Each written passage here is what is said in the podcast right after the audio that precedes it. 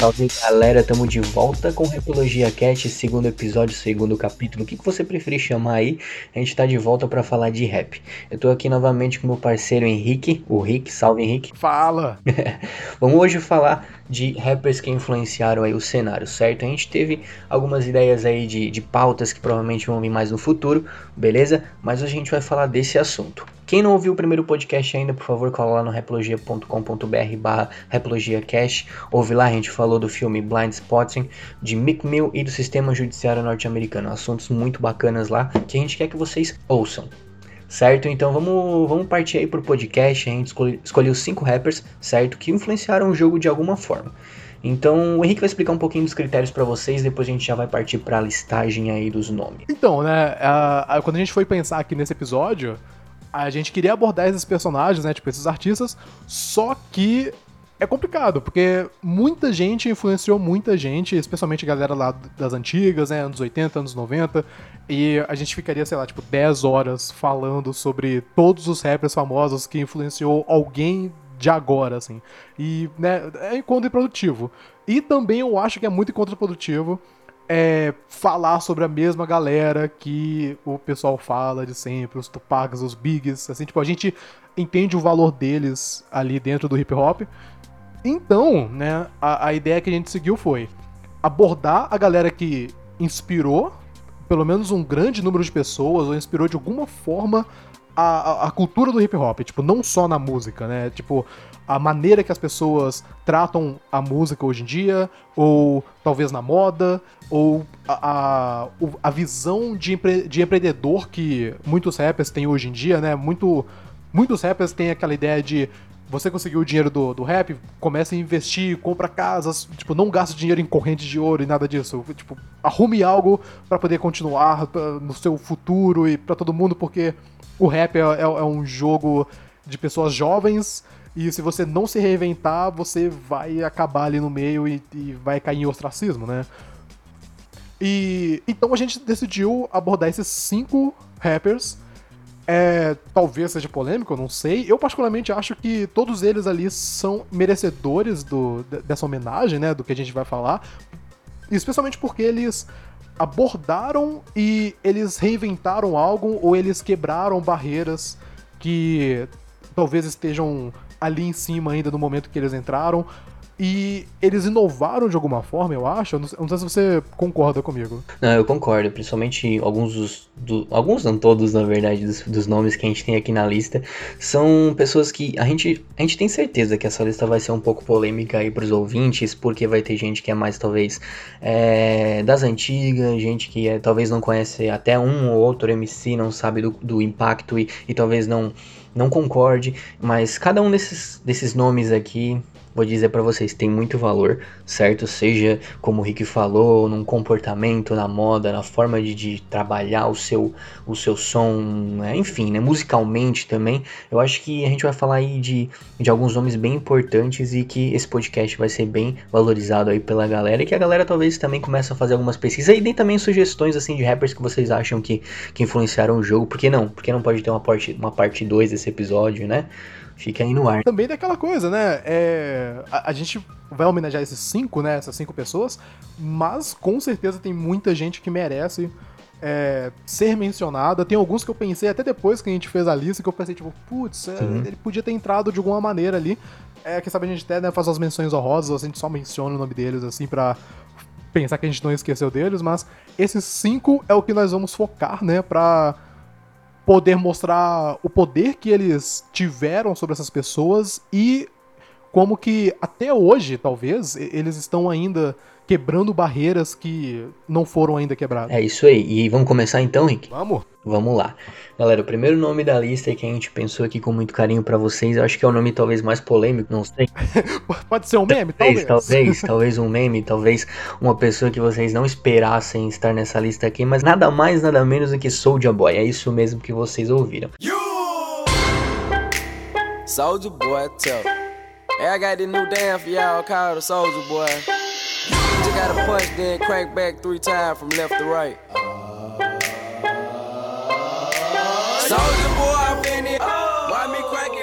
A gente trouxe um pouquinho aqui das informações e de motivos que a gente acredita que ele influenciou e o valor dele aí dentro do cenário do rap, certo? Queria, quer começar, Rick, falar um pouquinho do Soulja, tá mais familiarizado com o som dele, vamos lá. Claro.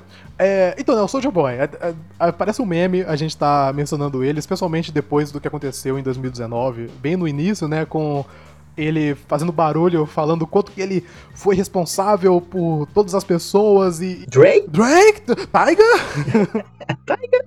E, e, todo esse meme que teve, né, porque, né, dando um pouquinho de backstory para quem tava vivendo uma pedra, é, ele, ele apareceu no início desse ano, puto com a galera, porque a galera falou que o Taiga é, foi responsável pelo, pelo melhor comeback, né? Tipo, ele, ele deu a volta por cima ali de, 2018, de 2018.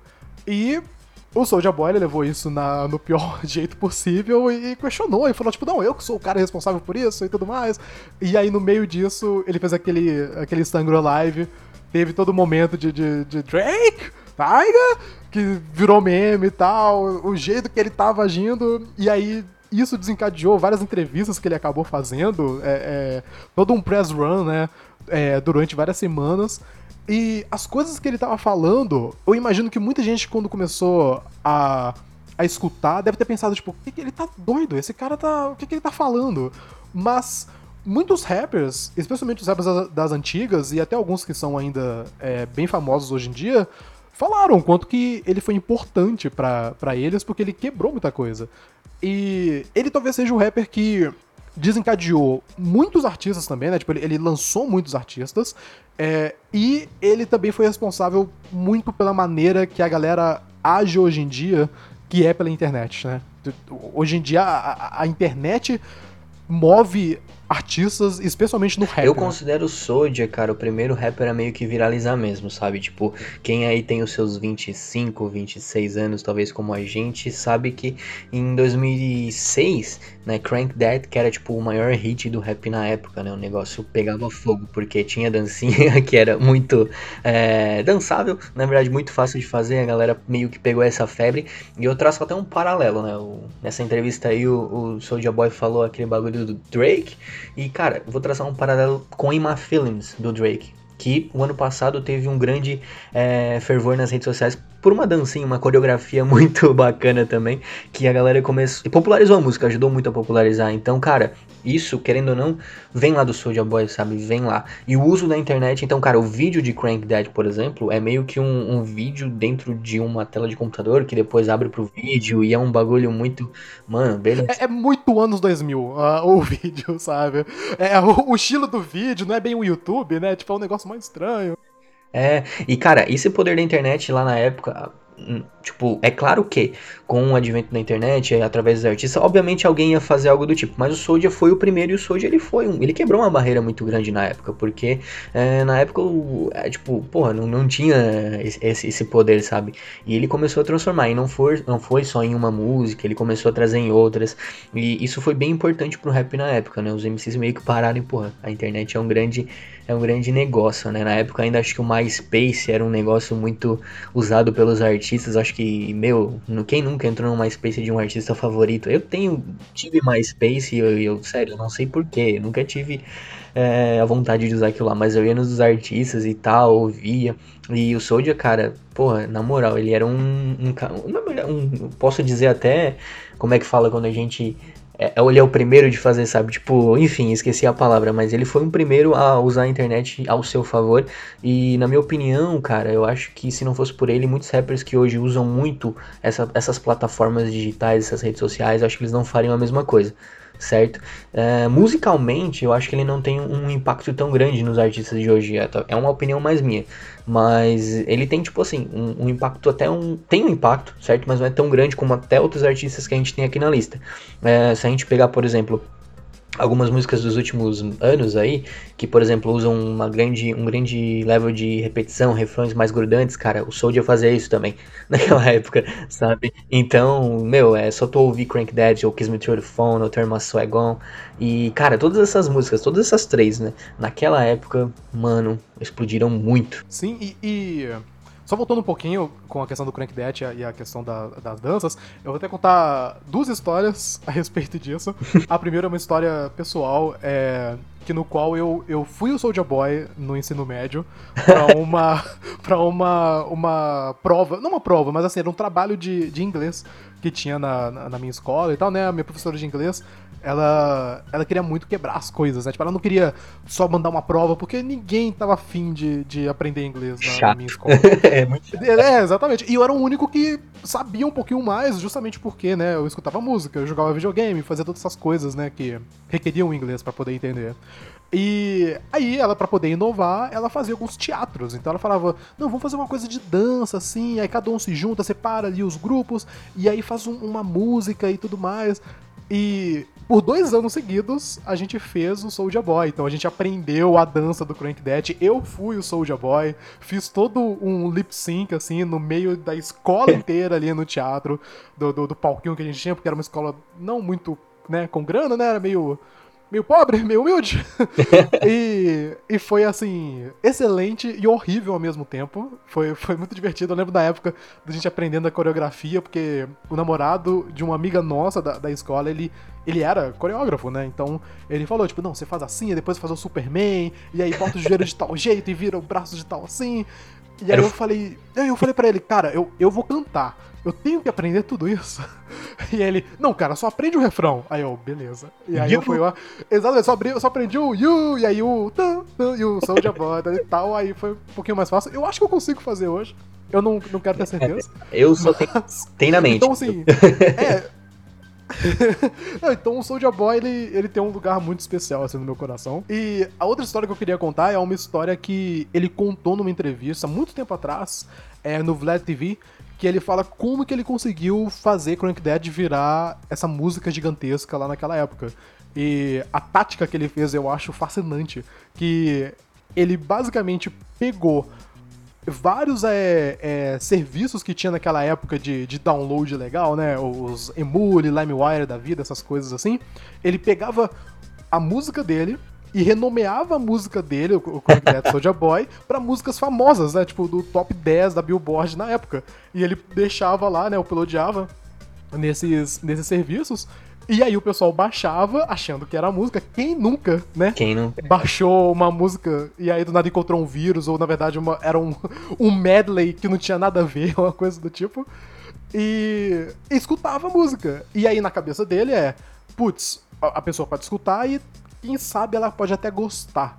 E assim, é é uma, uma distância, né? Tipo, é um ponto A pro ponto B muito distante. Mas assim, na minha cabeça também funciona, e talvez tenha dado mesmo um efeito, porque depois que isso aconteceu, a música realmente começou a, a- a- né, ter mais atenção e todo mundo começou a utilizar ela, e depois o vídeo explodiu ela e ela subiu na Billboard, né? Então valeu a pena essa ideia. E ele foi o primeiro que fez isso, sabe? Existe algo nisso que é muito criativo e um pouquinho cafajeste, talvez. Demais. Mas muito criativo em primeiro lugar, sabe? Sim. Se a gente estivesse em 2007, eu iria fazer o mesmo aqui com os nossos casts pra galera pulverizar. Não, zoeira, zoeira. Mas Então a gente vai, ó, colocar o Repologia lá no no LimeWire, entendeu? Pode baixar. colocar Não tem vírus. Nerdcast no lugar, Exatamente. é, colocar vários podcasts famosos. Não tem vírus, não tem vírus, podem garantir. Mas brincadeiras à parte, cara, eu também concordo muito com esse, esse valor do, da Crank Dead depois disso. Eu já tinha ouvido falar dessa história, não vi em entrevista, eu, vi, eu li basicamente lá no Hip Hop DX. E, cara, na época a música foi até nomeada pra Grammy, o caramba, perdeu pra Good Life do, do, do, do Kanye na época, sabe? Sim.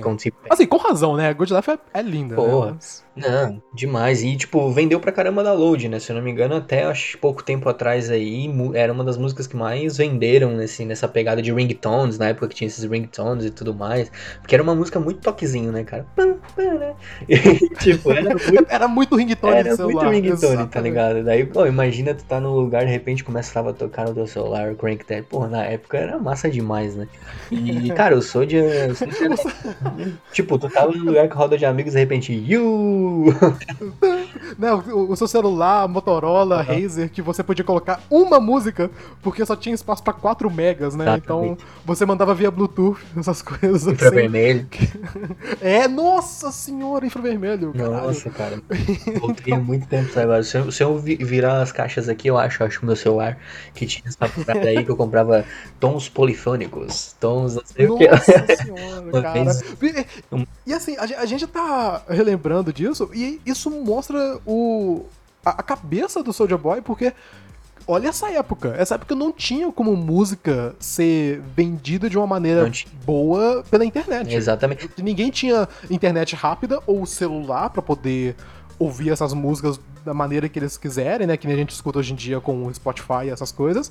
E ninguém, assim, o pessoal baixava música, mas assim, baixava um álbum, baixava uma outra coisinha ali. Ninguém, assim, o pessoal ainda comprava CD na, naquela época. Exatamente. Até na pesquisa aqui pro, pro cast, eu dei uma olhada em umas matérias sobre a própria música. E eu achei uma matéria do The Wall Street Journal que eles chamam Crank Dead da maior, tipo, dancinha desde Macarena, tá ligado?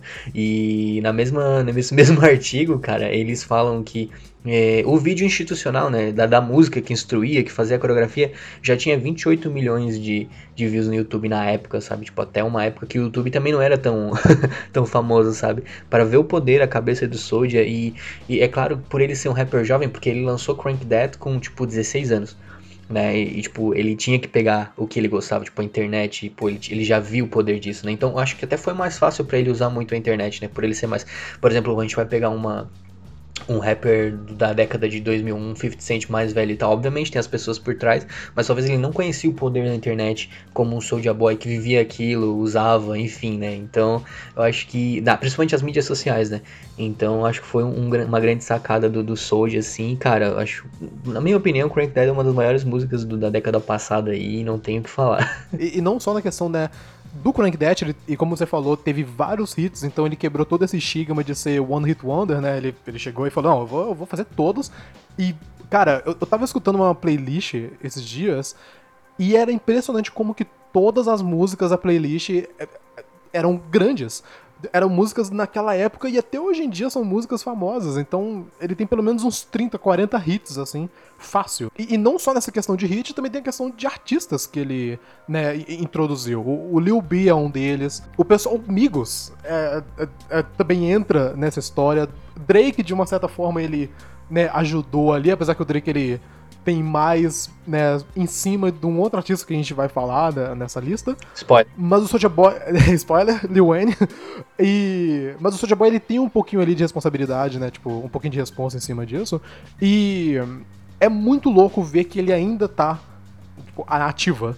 O que, o que é muito louco pra, pra ver como que o rap ele é super é, mutável, né? A, qualquer momento a, uma nova tendência chega e todo mundo cai em cima daquela tendência e vai uma outra coisa e tudo isso vai acontecendo e quem não conseguir pegar é deixado para trás, né? Exatamente. Essa até se tem um pouquinho, um tempinho atrás a questão aqui no, no, podcast mesmo, a questão da, da, repetição da música, coisa que o Soldier fazia muito. Então, cara, vamos pegar uma música de 2017, acho que foi esse, esse ano que foi lançado, Gucci Gang, cara. Quantas vezes o, o Lil Peep lança Gucci Gang na música Vamos pegar lá o Marco Polo, que o Soulja Boy lançou com o Bauá, outro rapper aí que é, era jovem, então é, começou na carreira na adolescência, infância, enfim. E, cara, olha quantas vezes eles repetem Marco Polo, Marco Polo. Tipo assim. Essa, e é, tipo, viciante. É viciante. Essa estrutura, cara, ela, ela não, é, não foi uma coisa que o, pô, eu vou lançar essa música aqui, ela vai conter 30 palavras, 29 é Gucci Gang, né? Então, não é isso. É uma estrutura já pensada. E, cara, o Soulja foi um dos caras até que começou isso, essa pegada mais repetitiva.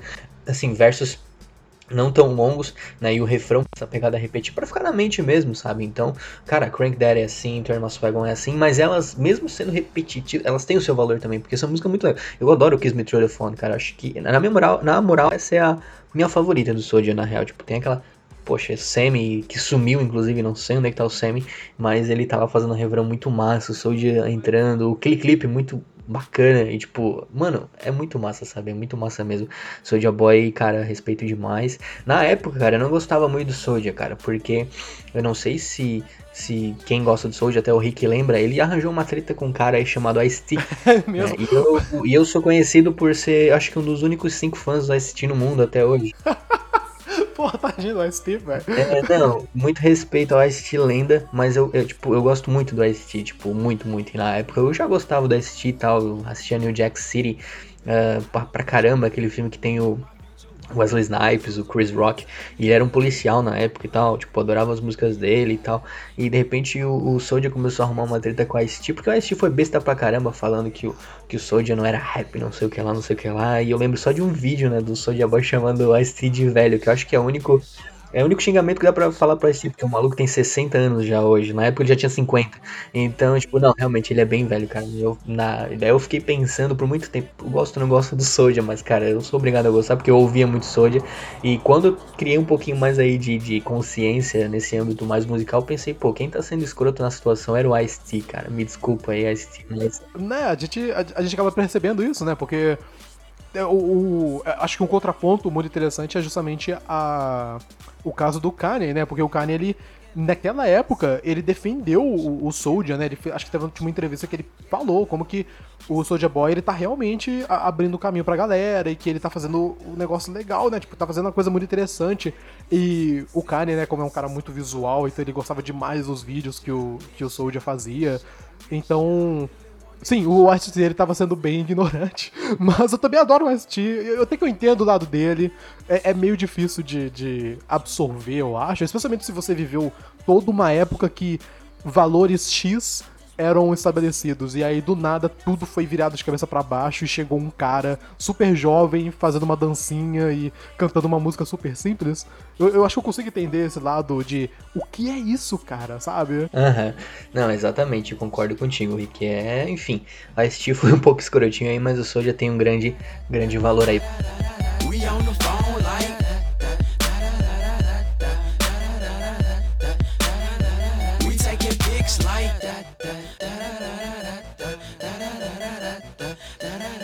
She dial my number like Six, seven, eight, triple nine, eight, two, one, take me. He won't wait. Give him the kid. He won't wake up. Doesn't.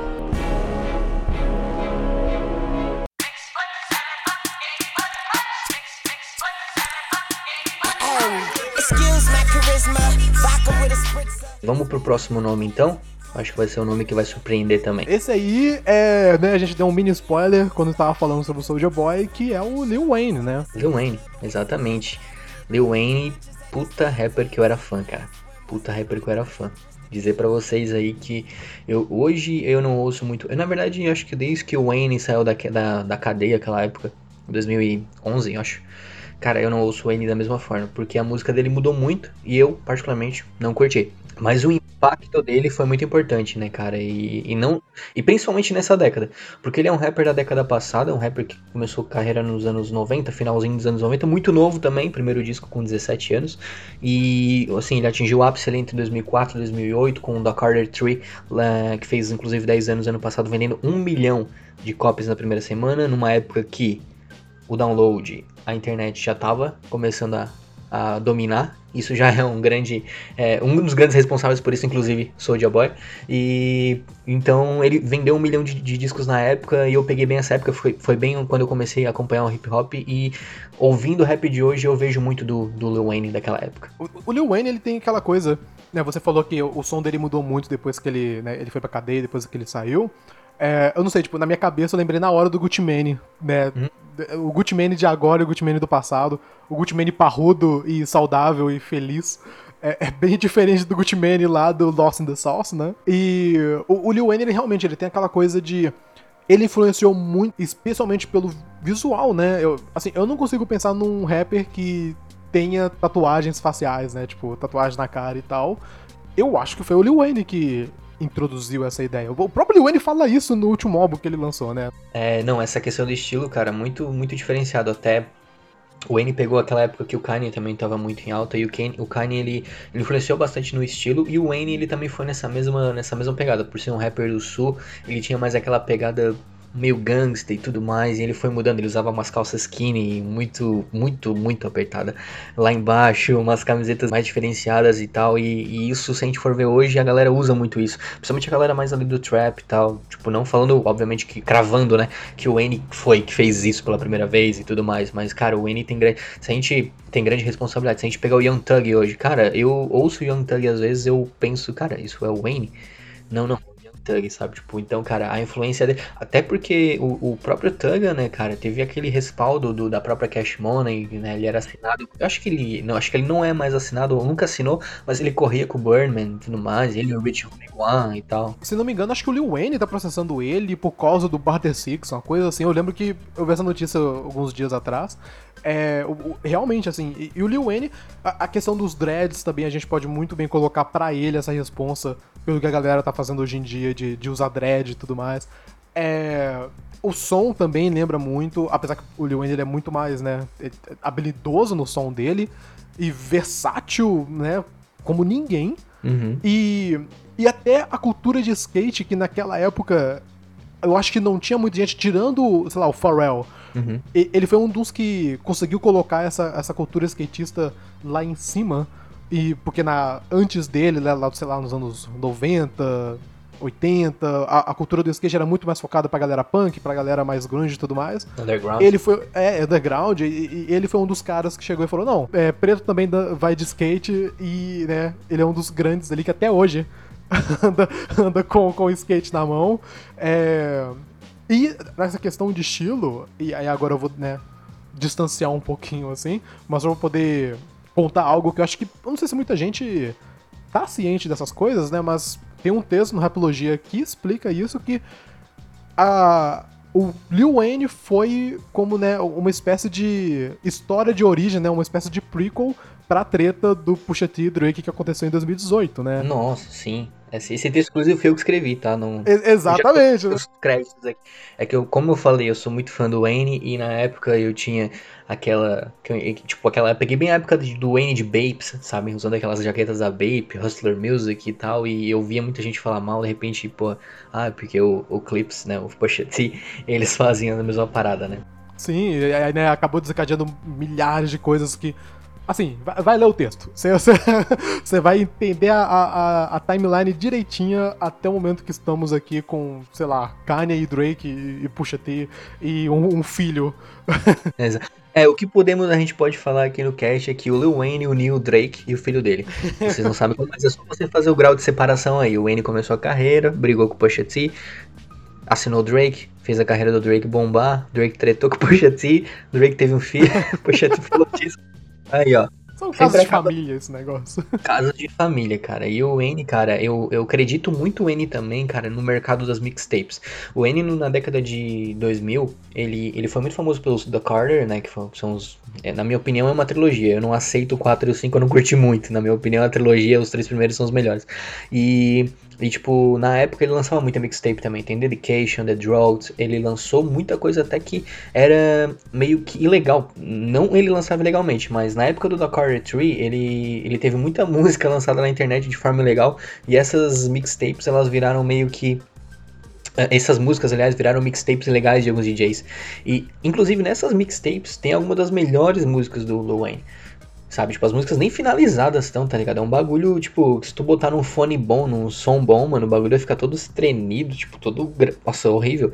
Mas é bom, tá ligado? Porque, mano, o Wayne nessa época ele tava pegando fogo mesmo, tipo, na minha opinião, Uh, os melhores anos do Wayne foram 2005, 2006, 2007, 2008. Nessa época aí ele só lançou música fera. E na minha opinião, esse, essa pegada dele com as mixtapes fez muito esse mercado dar uma popularizada, né? Até hoje, uh, as mixtapes são muito famosas por ter qualidade de álbum e tal. E na minha opinião, o Wayne meio que foi um dos grandes catalisadores disso e tal. E outra parada também que a gente falou antes ali do Soulja Boy sobre assinar artistas, cara, o Drake, ele deve muito, na minha opinião, ao Wayne. Se não fosse pro Lil Wayne, o Drake ainda seria seria um cara relativamente underground, ou talvez não seria, né, ou, ou, a estrela que brilha mais que o sol que é hoje em dia, né? É, para quem não, não sabe muito da história do Drake, né, tipo no início, mas foi o filho do Jay Prince que descobriu o Drake, e aí o filho falou pro pai, o Jay Prince, né, que é do, do Rap A Lot, e, e ultimamente tá aparecendo bastante né? Porque ele também estava envolvido nas tretas lá do, do Push e tudo mais. E disso que foi pro Lil Wayne, e o Lil Wayne basicamente foi um, um mentor, né? Foi, foi aquele cara que mostrou o caminho e deu todas as dicas que o, que o Drake precisava, né? Uma, uma grande era que o Drake tinha que ser ele mesmo. É, eu lembro, não lembro se foi o, o, Drake ou o Lil Wayne que falou isso numa entrevista, mas ele fala como que quando o Drake tava fazendo as músicas e fazendo muita música junto com o Lil Wayne, lá no comecinho ainda, é, o Drake queria parecer, né, tipo, soar muito como Lil Wayne. E o Lil Wayne que chegou e falou, cara, não faça isso, seja você. Tipo, o legal de você, o fato de você estar tá aqui é porque você é diferente de mim, que você pode fazer essas coisas que eu não consigo, né? Que seria cantar e isso, né? O estilo de Exato. som mais diferente. Eu considero muito o Drake e o Lil Wayne, tipo, dessa década. Até por alguns. Ah, por essa parceria muito forte, essa ligação muito forte, né? Young Money, com o Wayne. E pelo fato, pô, o Drake tá em tudo quanto é lugar, mano. O Wayne, na época dele, tava em tudo quanto é lugar também, sabe? Eles não têm estilos parecidos de som, na minha opinião, assim. Hoje, as nuances, elas são muito, tipo, existe ali, sabe? O Wayne Drake é, meio que passou bastão, sabe? Porque o Wayne, nessa década, ele teve problemas de saúde, ele se afastou um pouquinho do rap, voltou do rap, focou em outra coisa, e teve treta com a Crash Money, ficou no armário, e, e, e quem tomou espaço foi o Drake. Né? Então foi algo que é algo que eu noto bastante assim. E na época o Wayne fazia muitos featurings, né, com os artistas do momento. O Drake faz muito isso hoje. Hoje é muito muito raro tu cair, sair um disco e tu não ver lá featuring Drake, sabe? Tipo, é, é muito muito raro. E outro cara que que acredita muito a sua carreira Wayne é um cara que a, a galera também nem, nem talvez não tenha noção, só se tenha visto a mesma entrevista que eu vi, que é o Chance the Rapper. Não sei se tu já viu, Rick, essa, essa moral que o Chance deu pro Wayne uma vez. Não, acho, acho que eu não cheguei a ver essa, não. É, não, o Wayne, o Chance, aliás, ele falou que o Wayne é a razão dele rimar. Sabe, tipo, olha a moral, tipo assim, Chance the Rapper, um puta artista hoje que não tem nada a ver com, o, com o Wayne musicalmente também falando isso, né? Eles colaboraram, colaboraram já, acho que em uma ou duas músicas, não me recordo. É, no Problems é a mais famosa. E, cara, isso é muito maneiro para você ver como o Wayne inspira até um pouquinho fora desse, desse âmbito mumble rapping ou rapping assim mais é, enfim, mais pop e tal, não? E o Chance tem uma parada mais soul, que tu, tu baseia muito no, no Kanye West, mas ele também tem um pouquinho de Wayne. É, então isso é muito legal mesmo. Eu fiquei, eu fiquei, porra, cara, sério isso, cara? Muito sério. E eu fui dar uma olhadinha realmente, cara. Aquela entrevista era real. Foi acho que até pro Vlad TV também. E teve outro cara também que, que dava uma moral aí certo pro, pro Wayne. Até nunca foi tão publicamente, mas foi o Kendrick. Se aquela mixtape é oficial ou não, mas é uma mixtape meio que com a. baseada num, num dos da Carters e tal. Tipo, muito legal também. E ele já falou publicamente do Wayne, mas nunca, nunca tão forte assim, sabe? Ele participou do último disco né, que é o da Carter 5 e tal, teve um na Mona Lisa, uma, uma, boa música e tal, e isso é muito legal, que ele vai meio que pegando até pessoas que não são do âmbito dele, né, eu tinha de Chicago, uh, o Kendrick de Los Angeles, então, cara, o Wayne na época ele era um fenômeno nacional lá nos Estados Unidos, né?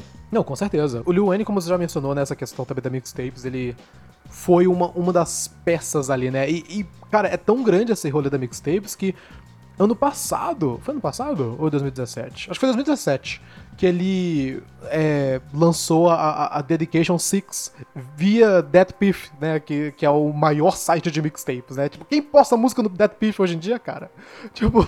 Cara, só pra dizer, eu resgatei a minha conta pra baixar isso aí, cara. Porra, eu tinha uma conta lá, cara, era Joe Math por causa do Method Man, cara. pra você ver, tipo, quão antigo era antigo, cara. Nem ouço mais, amiga. Eu ouço Method Man pra caramba.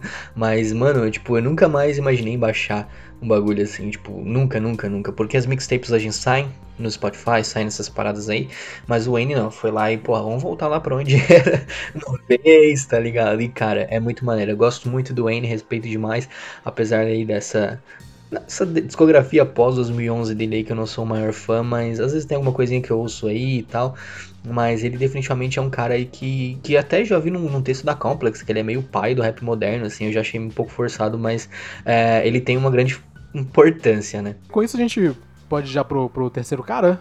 Podemos ir. Bem, o terceiro é. Eu, eu, eu, pelo menos, acho que ele tem que estar em todas as listas possíveis. O que é curioso, porque ele talvez não seja o cara com o maior é, é, biblioteca de música, né? Tipo, ele não tem tantas músicas assim, comparado com, com artistas da, da época, né? Tipo, o legado dele não é grande.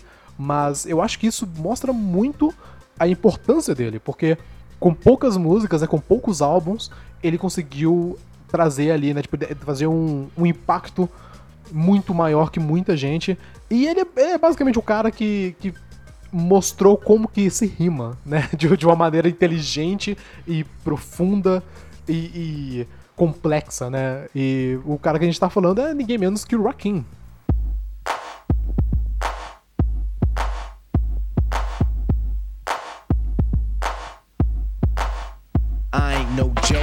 Used to let the mic smoke. Now I slam it when I'm done and make sure it's broke. When I'm gone, no one gets on. Cause I won't let nobody press up and mess up the scene I set. I like to stand in the crowd and watch the people wonder, damn. But think about it, then you understand. I'm just an addict, addicted to music. Maybe it's a habit. I gotta use it. Even if it's jazz or the quiet storm. I hook a beat up, convert it into hip hop form.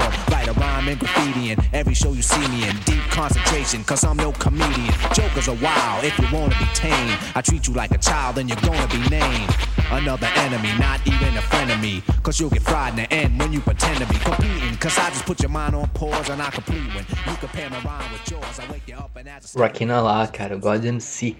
É um cara que eu tenho muito carinho, eu gosto muito de rap das antigas, tá ligado? Eu ouço muito. Hoje eu tô numa fase mais trap, mais um bagulho mais moderno, mas, cara, uma vez eu era aquele Aquele cara é focado só no rap boom bap nessa parada e eu pagava muito pau pro Hakim. Eu tive um gato chamado Hakim, inclusive. Tamo junto demais. Descansa em paz.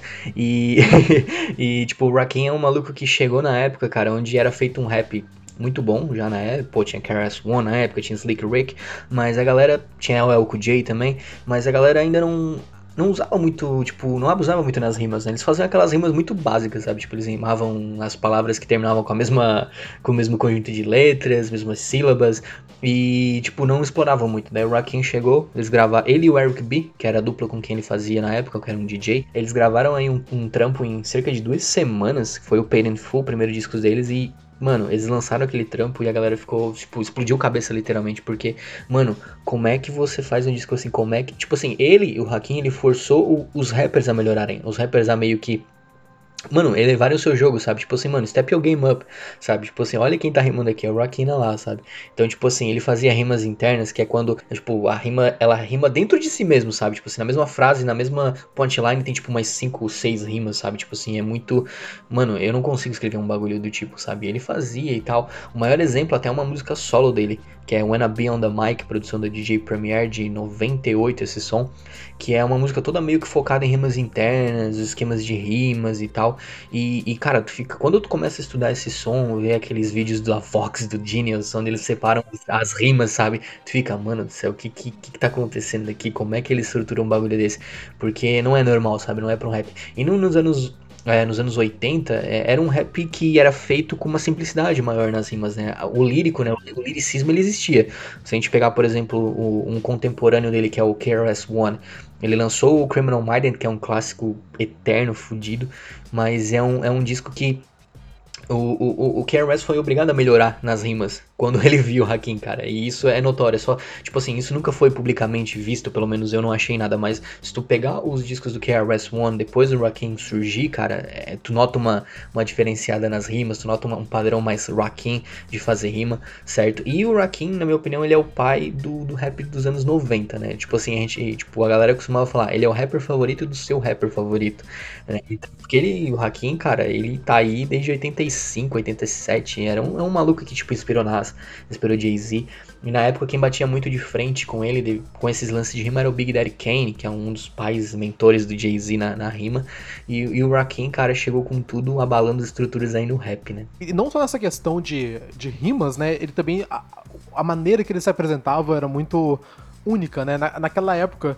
É, na verdade, muitos jornalistas, né, na época falavam sobre isso, como que os, os MCs lá dos anos 80, eles tinham aquela coisa de gritar, né? Era uma coisa muito mais de energia, né? Então, LL Cool J, KRS-One, Run DMC, eles gritavam ali no microfone para poder é, é, apresentar, né, o, o, o, estilo deles. E aí do nada chega um cara super estoico e, e, e, relaxado e de boa. E ali, de boa, fazendo a rima dele e mostrando como que ele é foda e como que ele é melhor que todo mundo. E, e explicando palavra por palavra a, a, habilidade que ele tem. E como você falou, né? Tipo, não só nessa questão de, de rimas internas, mas ele fez muita coisa nessa parte mais técnica de, de rimar, né? É a coisa de ignorar a, a, a linha da, da rima para poder colocar novas coisas. Então é como se fosse um jazzista mesmo, né? A maneira que ele tá fazendo o trabalho dele. Toda a inovação que ele trouxe na arte de rimar. E é como você falou, ele inspirou muita gente, mas, tipo, muita gente mesmo. Tipo, Nas, Tupac, Jay-Z, Eminem, 50 Cent, Big. É, é, e, cara, Paid Full saiu em 87, Follow the Leader em 88. O que, que, tinha naquela época que chegava no mesmo nível, sabe? Tipo, nada, nada chegou naquele mesmo nível. Ele, tava, ele, ele parece o cara que era dos anos 2000 e viajou pro passado, sabe? Porque a, a, cabeça dele era completamente diferente do que era a mentalidade da galera ali. É, pegou um DeLorean aí, caiu lá em 87. Não, cara, o Hakim, ele, é, ele é referência demais, até você citou a questão do Eminem, do Dre. É, na carreira solo, o Rakim, depois de lançar dois discos, ele até assinou com a Aftermath, que é a gravadora do Dr. Dre, mas não lançou nada, foi meio engavetado. Até tu encontra na internet algum, algumas fotos de ensaios dele com, com Eminem na época, que era um rapper que estava despontando, e usava muito o Rakim de, de referência, né? Porque o Eminem tinha muito essa pegada de falar que, ah, pô, minha rima é diferenciada e tudo mais, enfim, né? Então, foi um rapper que na carreira solo, cara, ele, ele, ele não fez muita coisa. O Rakim tem três discos lançados, o último foi em 2009, The Seventh Seal, que tem, tipo, de músicas não tão gloriosas como as músicas antigas dele, tipo Guess Who's Back, Wanna Be On The Mic. E, mas mesmo assim, cara, o Rakim ele tá aí marcando o tempo. Até hoje eu espero um disco novo do Rakim. Acredito que não vai sair, Acredito que ele vai partir dessa pra melhor. Tomara que demore muito ainda, né? Não tô ouvindo pra óbvio, não. Mas acho que ele não vai lançar mais nada assim. Talvez alguma coisa solo, avulso. Tomara que eu esteja errado, obviamente, né? Porque rolou uns boatos atrás que ele e o Eric B estavam juntos novamente nessa pegada de fazer rap, fazendo uns shows e tal. E fiquei, porra, mano, se vir um bagulhinho assim desse, desse naipe aí, vai, vir, vai ser muito legal, cara. E, e essa referência que o Rakim fez pros rappers dos anos é, 90, cara, foi muito, muito boa, né? Porque foi aí que saiu esses grandes artistas, né? Que a gente tanto cultua, né? Porque o. É, como, como eu citei, eu era muito fãzinho ali dos rap dos anos 90, não ouvia nada do, do, do, do novo e tal. E eu aproveitei pelo menos é, essa época pra estar tá estudando bastante né? E estudei muito e, cara, o que eu tenho para dizer é Rakim é referência. Ele é o rapper favorito de, de caras que você costumava gostar. Hoje, até numa geração ainda mais nova, cara, ele é o rapper favorito do rapper favorito do rapper favorito, sabe? Tipo, seu rapper favorito. Cara, tipo assim, ele já pegou três gerações, porque o Rakim ele, ele passou gerações. Então, tipo, uh, você ouvia 50 Cent no, no, na década de 2000, né? Você ouvia ele e, e ouvia a referência a Rakim. Acho que até naquela Hate, Hate It or Love It com, com The Game, uma favorite rapper used to sing Check Check Aroma Melody, um negócio assim que é uma referência ao, ao Rakim. Na mesma época, o, o, o Ludacris ele lançou um disco que eu sou muito fã, que é Teacher of Mind, um negócio assim. Uh, ele tem uma referência também ao Rakim, né, que é MC Means Move the Crown. Aí eu lembro de uma performance que o, que o Luda fez no, no BET Awards, de repente aparece o Rakim só pra, só pra rimar essa parada, tá ligado? MC, Miss Move, The Crown e vaza, tá ligado? Tipo assim, mano, tá ligado? E, e, é muito bacana, cara. Tipo, o Rakim, ele tem essa influência, tipo, mesmo como, como eu citei, não lança um disco há 10 anos, mas tá aí ainda, sabe? A galera ainda tem esse, dar esse mérito pro cara. E eu acho que ele é um tipo de artista que ele não pode morrer, sabe, cara? Tipo, a música ser esquecida, o legado ser esquecido, né? Como o Rick falou quando a gente tava apresentando aqui o, o, o novo. O, o Rakim, né, pra vocês. Uh, a discografia dele não é muito longa. Ele tem discos com, com o Eric B acho que foram três ou quatro discos, de repente ele tem dois, três discos solos, sete discos, beleza, mas o espaço desses discos solos é muito tempo. É dois anos dos primeiros e depois dez anos até 2009 e dez anos agora ele não lançou nada, sabe? Então, tipo, e não esperem por isso, e não esperem por isso. Então, ele é... Não, e, e Cara, ele, ele tava desde os anos 80. Um artista desde os anos 80 com certeza teria mais do que sete discos Sim. combinados, né? É, só pegar, um, por exemplo, um Big Daddy Kane, um bicho tava. O LL Cool J, tá ligado? O LL Cool J parou de rimar porque os últimos trampos dele, tipo. Tipo, os últimos 15 discos, o bagulho não tava fluindo, mano. Parou, tá ligado? e virou ator, tá lá no NCIS, pá, muito maneiro. Mas, tipo, esses malucos assim dos anos, dos anos 80, eles acabaram sempre partindo para outra né? E foram meio que. E, e, alguns tinham uma discografia muito longa. E o Hakim não, ele manteve o legado dele um pouquinho aí é, intocável, principalmente na, na, nos discos com o, com o Eric B, né? Tem essa pegada bem, bem assim, cultuada, né? Principalmente o primeiro disco. Painful pra mim é uma obra de arte, né? Eu, eu adoro, no, principalmente na música Painful, na, na faixa título, que ele fala sobre. Ele começa. Ele não rima no começo, ele só fala umas frases e tal. ele fala com o Eric B, cara, a gente tem que voltar para casa porque as nossas mulheres estão muito puta com a gente, que a gente ficou o tempo inteiro no estúdio. E realmente, eles foram trancados no estúdio quase, literalmente, sabe? Tipo, mano, vocês só saem daqui com o disco pronto. E com quem eles saíram? Uma puta obra de arte. Sim, mano, um clássico. Só, isso, isso já deixa o Rakim como um dos grandes aí da história. É, na minha opinião, não haveria rap direito hoje se não tivesse o Rakim. Talvez é, seria um rap diferente, obviamente, mas acho que não teria toda essa sagacidade aí que o rap tem hoje. E rappers muito talentosos é, nessa questão de rima, né? Então acredito que não teríamos. Então o Rakim ele tem, tem um grande aí. Ele, ele na, minha, tipo, na minha opinião, ele não só influenciou na década de 90, ele influenciou meio que o movimento inteiro, sabe? O gênero inteiro. Ele que foi um dos pais fundadores, sabe? Como você vai construir uma casa, botou as pedras ali e tal. Então posso estar falando se tiver alguém que constrói casas aí, pode me cortar, mas enfim, botou a sustentação ali. Ele é um desses pilares, sabe? Ele é um desses pilares. Eu tava, um tempo atrás, eu tava até num projeto pro, pro Rapologia, que eram playlists de década, né? Esse projeto, inclusive, tá correndo ainda, porque eu cheguei nos anos 90 e tem muita música para botar, então eu fiquei, eu um pouquinho. Mas eu fiz a playlist dos anos 80 cronologicamente. Então eu ouvi, eu ouvi tipo todas as músicas que eu botei na playlist e eu ouvi tipo uma diferença muito grande, tipo de uma The Message do, do Furious 5, que tipo tem uns dois, três anos a, a mais que o Rakim, tipo, então, mano, ele já tava muito à frente na época, sabe? Muito à frente mesmo.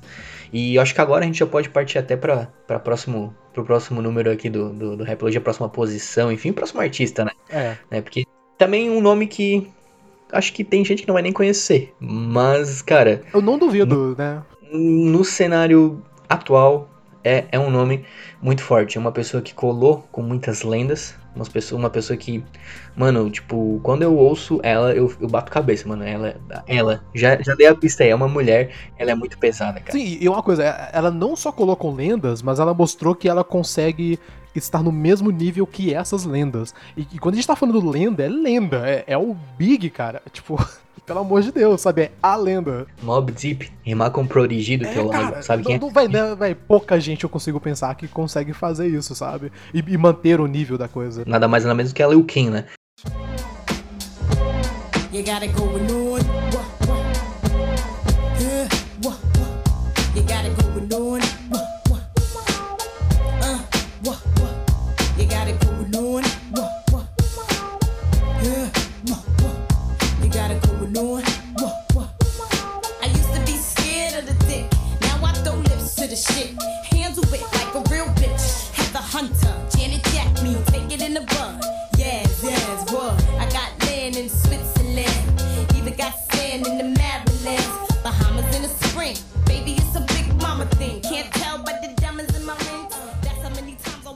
Foi uma rapper aí, principalmente aí no, no, no anos 90, comecinho do 2000, aí até metade. Cara, uma rapper pesadíssima que pavimentou, cara, muito muito asfalto aí para as mulheres do hip hop hoje, na minha opinião. Hoje a gente tem um nome muito forte no cenário, que é a Cardi B. Na minha opinião, ela é um dos três maiores rappers do cenário hoje, em questão de sucesso e tal e tudo mais. Alguém não concordar, por favor, pode me xingar, mas eu vou manter a minha ideia. E, e a Cardi B, ela tem muito da Lil Kim, por exemplo. Ela já falou em entrevista, cara, isso é tipo é, é notório. A, influ a minha influência é ela, sabe? Tipo, tem uma música da Cardi B chamada Wash Pop, em que ela interpola um verso da King Get Money, que é um clássico, né, com o Big, né? Então, tipo, porra, mano. E, e toda a, o, o, comportamento da própria Cardi B tem muito do comportamento da Lil Kim na época. A Lil Kim era polêmica, sabe? Tipo assim, ela, ela, teve muito desse lance, tipo, de polêmicas na época, falava bastante, bastante coisas, que, que até uma das questões que eu, eu estudando pra esse cast, eu comecei a entender melhor foi num vídeo do Genius, inclusive eu posso colocar para vocês aí na, na, na, descrição aqui do post do podcast, lá no Replogia, na verdade. E que é um vídeo que o, Genius, que o Genius falou, cara, que eu, na época o hip hop ele era muito misógino, até hoje, né? Então, é, não é uma coisa que acabou, mas na época tinha muito disso, grandes rappers faziam isso. Ela colava com o Big, e o Big tinha umas letras bem pesadas nesse, nesse estilo. E ela pegou essa, essa, esse linguajar dos rappers masculinos e incorporou na música dela como um lance meio de empoderamento, sabe? Eu achei muito foda isso, sabe? Porque, tipo, é, uma entrevista que eu vi dela, É, ela é falou assim, que acabou, ah, eu né, misturei só o. Salt and Pepper, que era uma, uma- um trio de, de MCs mulheres, com a MC Light, que era mais pesada, né? Então ela era mais hardcore, com um bagulho mais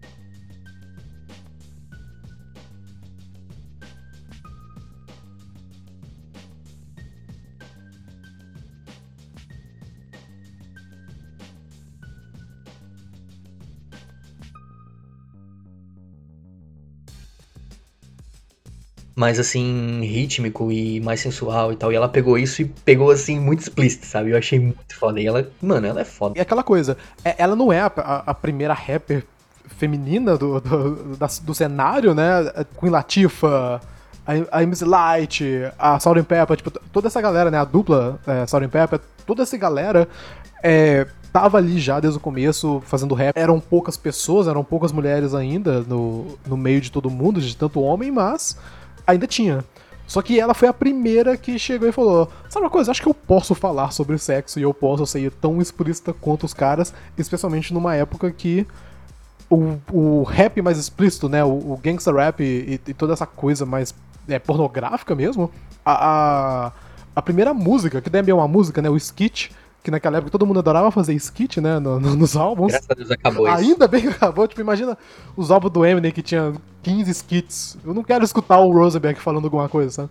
E, e o primeiro skit da, da- do primeiro álbum dela, né, no Hardcore, é, é- é um skit literalmente de, de, de pornografia, né? É, é- é o cara transando, sabe? Tipo, com ela. Então, isso não tinha muito, especialmente vindo de uma mulher.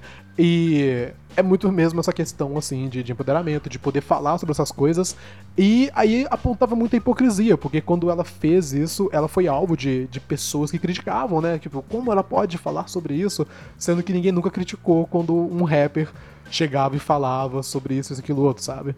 Então. É, ela incomodou bastante. É, né? e, e- então ela abriu espaço pra muito, para muita rapper e pra um modelo de rap que eu acho que só agora tá começando a, a ser quebrado um pouquinho por outras artistas, né? Porque desde lá dos anos o que 80, 90, né, quando ela lançou o, o hardcore, até hoje em dia, o- a ideia de uma de uma rapper no, no, no cenário, né, tipo no, no game, era sempre aquela coisa de ser a, a rainha e a mulher foda e ela é sexy e tem que ter aquele sex appeal, então tipo ela tinha que ser, é, ela tinha que saber rimar, mas ela também tinha que ser tipo gostosa e tudo mais. E hoje em dia, apenas hoje em dia mesmo, que nós temos rappers que não são necessariamente essa imagem, né, tipo, de, de, de gostosa e, e que usa é, é, pouca roupa e etc. E não que isso seja uma coisa ruim, mas agora nós temos um outro tipo de rap no, no rap feminino e é muito legal ver, né, todas essas variações, que é algo que a gente já tem, né, milhares de, de maneiras de abordar o rap no lado masculino das coisas. Então é muito legal ver como que a, a árvore genealógica tá se abrangendo, né, tá, tá se dividindo. E aí hoje em dia nós temos rappers como Rico Nasty e, e Tierra Whack que não entram desse padrão. É, Elas são sexy dentro da maneira delas e são atraentes dentro da maneira delas, mas a música delas tem um conteúdo diferente, né? Não é só apenas sobre pornografia e, e sobre como que é bom na cama e tudo mais. E, e não que, mais uma vez, não que isso seja ruim. Tanto que né, foi um padrão do rap por décadas e décadas que foi né, iniciado pela própria Lil Kim. E que deu certo, né? É- É, é uma. É, é um negócio que né, criou a, a Nicki Minaj, Cardi B e outras rappers também que estão ainda fazendo isso hoje em dia. A Cupcake é uma delas que. a- o conteúdo dela é quase cômico de tão gráfico, né? Tipo, de tão explícito que é o conteúdo da Cupcake, mas é num nível bem similar. E eu tava ouvindo o, o hardcore, né? Muito pra poder lembrar e também muito pra, de músicas que eu não, nunca tinha escutado, porque eu nunca tinha pegado muito a Lil Kim pra, pra poder escutar. E não só esse lado de conteúdo, ela também é uma excelente rapper. É- Ela é tão Demais, tão boa quanto a galera. E, e, assim, a primeira música real dela nesse álbum, se não me engano é a primeira ou a segunda, tem o Jay-Z, sabe? E ela é tão boa quanto o Jay-Z, talvez até melhor que o Jay-Z no verso dela nessa música. E ela não perde para ninguém que aparece na, na, música, tipo, nesse álbum. E isso é impressionante, sabe? É, é, é, é um negócio que muita gente acabou ignorando pelo fato dela ser mulher. E eu recomendo todo mundo que nunca ouviu falar da Lil Kim, ou talvez ouviu falar só de nome, mas nunca pegou para escutar a música, Tipo, es escute, escute o, o Hardcore. É, é, um álbum excelente que ele, ele continua em pé, né? ele, ele, se mantém até hoje. É, é um disco, tipo, por exemplo, se a gente pegar os, os próximos discos que ela lançaria, é uma pegada mais pop e tal, que, que inclusive tem uns discos bem bons, não, não tô julgando isso, obviamente, mas esse disco hardcore em questão, como o Rick falou lá no começo, ela não colava com qualquer lenda, ela colava com Jay-Z, com Biggie, sabe? E ela rimava com esses caras e ela era de igual para igual sabe? Era de igual para igual. E esse hardcore, ele tem muito daquela pegada dos discos do Big e dos discos do Jay-Z de começo de carreira, né? Bem, bem, assim, pesados, cara. Simplesmente isso. Acho que, tipo, eu ouço Drugs nesse disco aí, que, na minha opinião, é a melhor música, tipo, é a que eu mais gosto, na verdade. Cara, eu fico Mano, isso aqui poderia ter sido escrito por qualquer outro rapper ou por, enfim, ou poderia ser uma música do Big, enfim, cara, tipo, é, é muito pesado isso. Na época, é, existiam boatos, né, até hoje existem que ouviam, havia um ghostwriting né, na, na música dela, né, e tipo, Cara, isso, enfim, é, esse é tema para outro episódio, mas não justifica. Eu acho ela muito fera, ela influenciou muita coisa, ela é importante pro cenário até hoje. Importante, é uma música que eu lembrei muito dela, é do ano passado, que é a música Barbie Dreams da Nicki Minaj, que é uma música que é uma meio que uma releitura de Just Playing do Big, que é do primeiro disco do Big, né, que é o Ready to Die, que ela faz uma releitura só que da visão feminina, né? Então, tipo, e ela usa umas roupas muito Lil Kim, sabe? A Lil Kim teve isso no comportamento também, porque na época existiam as MCs mulheres, tipo MC Light, tinha a Yo-Yo, tinha a Queen Latifah, tinha algumas outras rappers ali do jungle, daquele, daquele movimento né? Native Tongues, aliás, e, e, tinha muito aquela pegada afrocentrista e tudo mais, e, e, e, e quando a, a Lil Kim chegou, ela não se vestia normal, ela, tipo, ela botava uma peruca rosa, uma roupa toda, tipo, rosa, tipo, com os bagulhos de onça e tal, e, e de repente tu traz pra 2019 a, a, a Cardi B tá usando isso, a Nicki Minaj tá usando isso. Tipo, o negócio não, não, tipo, não começou ali, não foram elas que criaram, sabe? Tipo, ela tem muito por trás disso. E definitivamente, na minha opinião, essa questão de comportamento, de, de, de roupa, de estilo e tudo mais, a Liu Kim meio que pavimentou também, trouxe muito disso. Hoje, hoje na minha opinião, voltando, né? É, o maior exemplo de Liu Kim hoje, pra mim, é a Cardi B, ela tem muito disso, de ser um pouquinho espalhafatosa com as roupas e fica muito massa, sabe? Tipo, tem uma personalidade do caramba. E, e isso é muito Liu Kim, sabe? Então dá pra ver que ela bebeu muito da fonte tudo mais. Né? A Nicki Minaj, inclusive, ela teve uma treta com a Lil um tempo atrás. Eu não sei como é que, que resolveram essa treta aí. Mas, cara, a Nicki influenciada pela, pela Lil Kim, de, de, de, definitivamente, sabe? Então, Lil Kim, nome importantíssimo pro rap, ouçam, ouçam hardcore, disco, meu, assim, fantástico mesmo, sabe? Tipo, é um dos discos mais bacanas, assim, daquela época de 90. Inclusive, na pesquisa pro podcast, eu descobri um negócio, Rick, inclusive. Que o Kim, cara, ela nunca foi oficialmente assinada com a Bad Boys. Não sei se tu sabia disso. Olha só, não sabia não. Tipo, ela colava com o Big, com o Diddy e tudo mais. E eu fui pegando disco por disco e ela nunca teve um disco pela Bad Boys, sabe? E eu fiquei, mano, que? Tipo assim, ela tá no filme do Big, ela é. Ela tá no. é, né? Ela, ela, ela tava com o Big. Ela tava com o Big. E daí tu pensa lá, tipo, eu fui ver, não, os discos não estavam ali na Bad Boy. Aí eu dei uma lida, fui atrás, né? Porque que a Lil Kim nunca lançou um disco pela Bad Boy. E eu descobri que o Diddy tinha uma visão muito misógina e com, com conservadora, vamos botar aí. Né? Que ele achava que uma rapper mulher não ia vender discos. Daí ela lançou hardcore. E ela já tinha um contrato com a Atlantic, se eu não me engano. E foi um bagulho muito louco, porque depois ela fez muito sucesso. A Luquinha ela também teve um sucesso comercial muito forte. Somente no começo dos anos 2000 e tudo mais. Depois ela deu uma grande sumida, mas mesmo assim, cara, faturou muito, tá ligado? Com as, com as músicas dela e tal. Então ela vendeu bastante discos, ela teve um, um movimento bem legal. Então, Kim, ouçam, por favor, grande artista aí para vocês.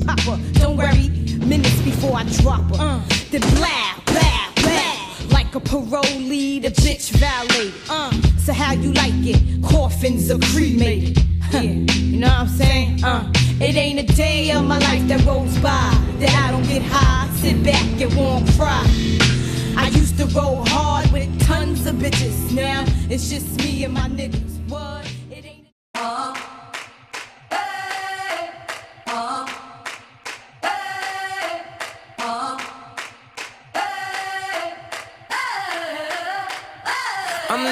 that 21st century, doing something mean to it. Do it better than anybody you ever seen. Do it. Screams from the haters, got a nice ring to it. I guess every superhero need his theme music. No one man should have all that power. The clock's ticking, I just count the hours. Stop tripping, I'm tripping off the power.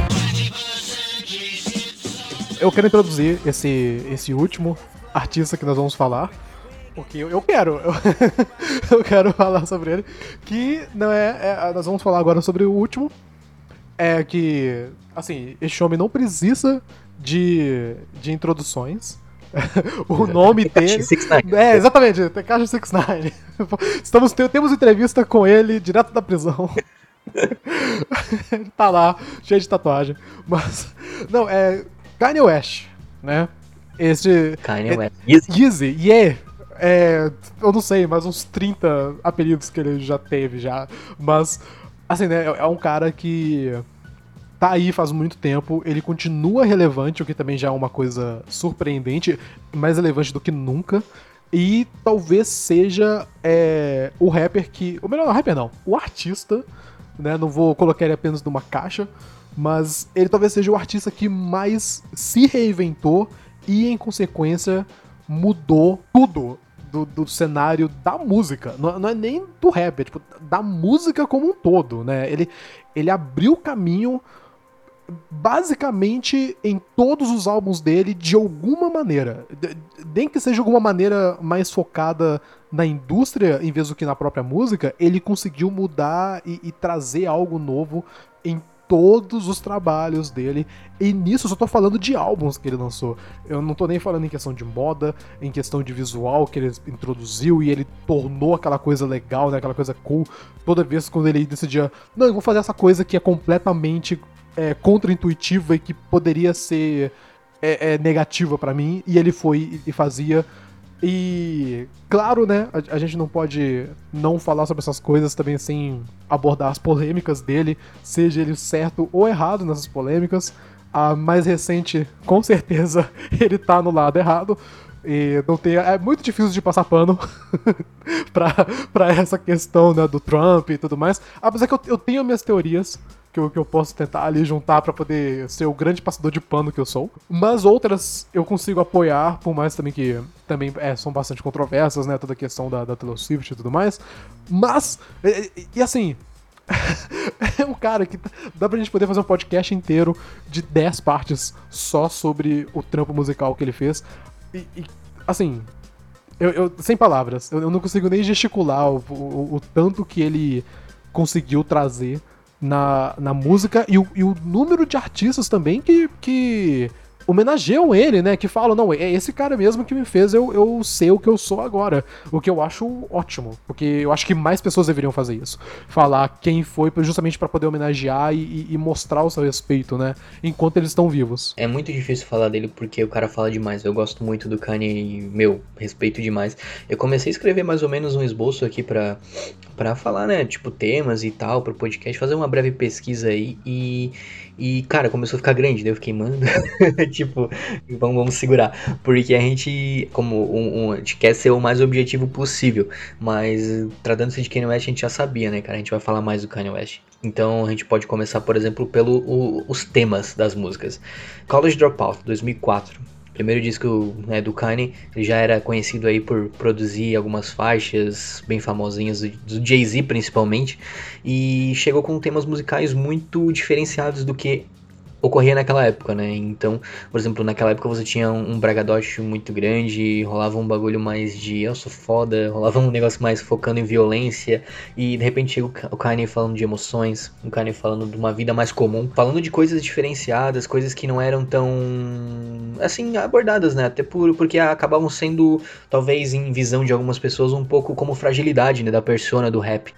Exatamente, né? Tem é, essa questão que todo mundo chegava e falava: Não, cara, você não vai fazer isso porque isso, isso não vai valer a pena, não vai dar certo. E ele chegava e falava: Não, eu vou fazer. E justamente pela, por essa possibilidade é que eu vou fazer e mostrar que vai dar certo, né? E, e como você falou, no College Dropout, a, não só na questão dos temas que ele estava abordando e por ele ter uma vida diferente do que a gente esperava da galera que fazia rap naquela época. Ele não era o, o, o thug, ele não era o gangsta, ele não tinha essas coisas, ele não, ele não vendeu droga, essas coisas assim, né, que tantos rappers falam, né, não tinha esse todo bragadocho. Ele, ele era o cara que queria fazer música e ele tem um background muito focado né, em questão de, de poder negro, né? O pai dele era do Black Panthers, a, a mãe dele, se não me engano, ela, ela, ela era professora de, de artes. De artes, exatamente, então já mostrava todo esse lado artístico que ele tinha. Mas não só isso, teve a questão da produção que ele introduziu todo o, o tipo Monk Soul, né, que eles chamam, que é abordar a música soul só que modificar a voz de uma maneira que é, é muito mais esganiçada a voz da, da cantora que está sendo sampleada, e aí falava que parecia um esquilo que, que cantava. E a, a maneira que ele cortava as batidas, né? Tipo, é, é algo que até hoje em dia é tão significativo e é tanta uma assinatura dele que na, no primeiro momento que você escuta, você sabe que é dele. Não, não tem como você escutar uma música e pensar que é de um, uma outra pessoa. Né? Ele tem tanto aquela meio que o signature, né, que o, Pharrell, o Pharrell tinha nos Neptunes, né, que, porra, essa batida é, do, é dos Neptunes, né, é a mesma coisa acontece com, com Kanye West, pô, isso aqui é Kanye West, Kanye West, e ele fez muito esse lance do Soul Sampling em Takeover, que foi uma diz do Jay-Z pro Nas, ele, ele produziu, e o bagulho começa nessa pegada assim, e depois ele levou isso pra carreira, cara, a produção do Kanye, na minha opinião, é fantástica, é eu acho que um dos meus produtores favoritos e principalmente por esse lance, né, de, de mudar o jogo. É, nas pesquisas também pro, pod, pro podcast, eu fui buscando algumas coisinhas e eu achei uma imagem, cara, tipo, até mandei pro Rick agora há pouco, que tem oito discos. É, de até de gerações diferentes, discos que datam de 10 anos atrás e discos que datam, acredito, de uns 2 anos atrás. E, cara, tudo muito é, influenciado pelo Kanye, sabe? Por exemplo, um, o primeiro disco do, do Cudi, né, do, do Kid Cudi, é o segundo disco do, do, Drake, até o primeiro disco do Drake, o Take Me, Take Me Later, uh, The Weeknd, uh, Travis Scott, que hoje é cunhado do Kanye West. Né, é literalmente cunhado. Chance the Rapper, que é o maior fanboy do Kanye West do universo. E, e né, também na lista a gente tem o Childish Gambino com Because the Internet, também que é um outro que utilizou muito essa questão de um som bem mais diferenciado do que era na época que estava lançando e, e, trouxe algo ali à mesa. J. Cole também é um outro que né, é, é, um fã. E eu imagino que é um fã mais sóbrio, né? Porque ele é, ele é o tipo de fã que aponta no dedo os problemas, né? Ele não passa pano, infelizmente. ele é o. Ele é o cara que aponta os erros. E o último disco também é o Saturation, né? É, do Brockhampton, então, que é. é o. Talvez seja o que tem a maior conexão porque os integrantes se conheceram num fórum do Kanye West, né? No Kanye Toda. E é, é muito louco, sabe? Como que o impacto do Kanye é tão grande que um fórum de fãs do Kanye West surgiu um grupo como o, o Brockhampton, que hoje em dia, né, tá gigantesco depois que eles lançaram os álbuns dele, depois dessa dessa trilogia do Saturation que saiu lá em 2017. 2017, né? Acredito, 2017 2018, acho, os dois, né? É, acho que foi uma coisa assim. Se não me engano, acho que 2018 foi aquele iridescência, uma coisa assim, mas. Ah, é verdade, é verdade, é verdade. Enfim, isso é só uma lista de alguns caras, né? Porque a gente pode colocar muita gente nessa lista só em questão de, sei lá, estilo. Já, já dá pra fazer uma lista gigantesca de gente que se inspirou na maneira que o, o Kanye se vestia desde a época do College Dropout com o polo rosa até o lado grunge do, do, do Jesus, o, o lado de usar terno e ser todo um cara cheio de classe lá no My Beautiful Dark Twisted Fantasy. É, é, é, tipo, é tanta coisa, é tanta gente que se inspirou nele. É, musicalmente e estilo, é uma coisa que eu trabalho muito, tipo, com ele, né, levando muito a ele, acreditando muito a ele, é o uso do autotune. Cara, na época o autotune tava muito em alta quando ele lançou Eight on A's and Heartbreaks, e o T-Pain fazia um uso do autotune muito tipo, comum, sabe? Tipo, ele usava direto. T-Pain é muito massa também, eu gosto bastante. E chegou o Kanye no Heartbreaks e fez um uso um pouco diferenciado do autotune e a galera simplesmente amou. A galera costumava criticar o T-Pain. De repente, mudou. E hoje, a maioria dos rappers tem autotune, principalmente os mainstreams e tal, eles fazem um uso mais diferenciado do, do, do próprio autotune.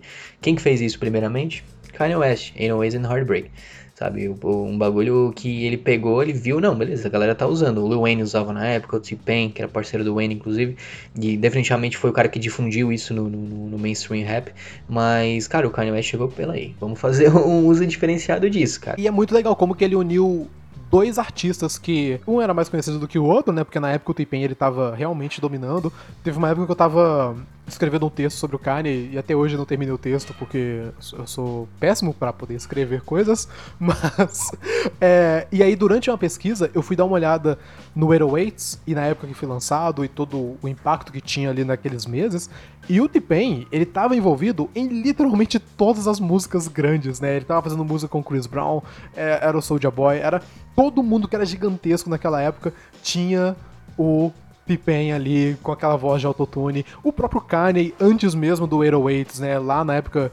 É, é, Graduation que tem a Good Life? Graduation, né? chamou o T-Pain, exatamente. Falou de Graduation ali com o Soulja Boy e é verdade. E aí nessa questão do, do 808s, o 808s sozinho já trouxe algo que ninguém nunca tinha visto, que é essa ideia, né, de ser um rap muito mais melódico, Sim. por mais que o Kanye não seja um cara melódico tradicionalmente, falar sobre perdas de uma maneira muito mais sentimental, né? Porque a, a gente teve rap falando sobre perdas familiares ou perdas de, de amigos por, por, vários motivos. Desde os anos 80, anos 90, a gente tinha músicas assim. Mas a maneira que o Kanye fez, né, é, é, é tão diferente e deu espaço, né, por exemplo, pro Drake fazer o que ele faz Sim. hoje em dia é tanta coisa apenas nesse álbum. É, é, é, tipo, a gente nem precisa falar sobre a trilogia, né, do, do, do College Dropout, do Late Registration e do Graduation. A gente nem precisa falar do My Beautiful Dark Twisted Fantasy, ou o lado completamente transgressor e agressivo e na sua cara que é o Isos. Nem precisa falar mais sobre os, os mais recentes. O 808 sozinho já coloca o Kanye como um dos maiores artistas que a gente tem hoje em dia. Até porque, assim, nessa lista que a gente acabou de falar, de rappers e tal, cara, na maioria foi 808s, sabe? Tipo, não, não teve. O J. Cole não, talvez tenha se inspirado mais no trabalho antigo, mas o, o, o Curry, o Drake, o Weeknd, o The Weeknd, né? O, o Travis Scott, o, o Chance também, talvez no trampo mais antigo, mas o Charles tinha muito desse trampo mais Airways, sabe? Aquela pegada mais melódica, mais é, emoções, falando de emoções, de perdas, não, não tendo medo de falar sobre isso. Né? E o Kanye fez isso, cara. Tipo, o, o, a gente falou muito do Drake acreditando ao Lil Wayne, uh, a sua carreira, obviamente, teve muito da proximidade, mas, cara, para mim o Drake deve ao Kanye, sabe? Porque é, é, é é, era ele, sabe? Thank Me Later, que é o primeiro disco do, do Drake, né? Que saiu depois daquela So Far Gone, aquela baita mixtape do Drake. É, é muito Heroes and Heartbreak, sabe? Tipo, e eu odeio o Thank Me Later, só por sinal, só pra deixar bem claro aqui. Eu odeio aquele disco de uma forma. É, eu, eu acho ok, assim. Eu, eu, eu ainda prefiro muito mais o, o, o Drake recente assim, não recente, mas também não tão recente assim. Eu, eu gosto do, do, Drake na época do If You Really This Is Too Late, ou na época do. Ai, qual que era o outro álbum dele que eu gosto muito? É... O Scorpion é, é legal, Views também é legal. Mas assim, eu acho aquela época onde que ele tava se descobrindo ali no trap que eu pensei, ok, o Drake ele, ele é um cara que me fez, tipo, comecei a gostar mais dele. E o. É o Nothing Was the Same o nome, inclusive? Exatamente, essa, Gosto essa muito. é muito boa. Motherfucker never love us, né? Pode crer.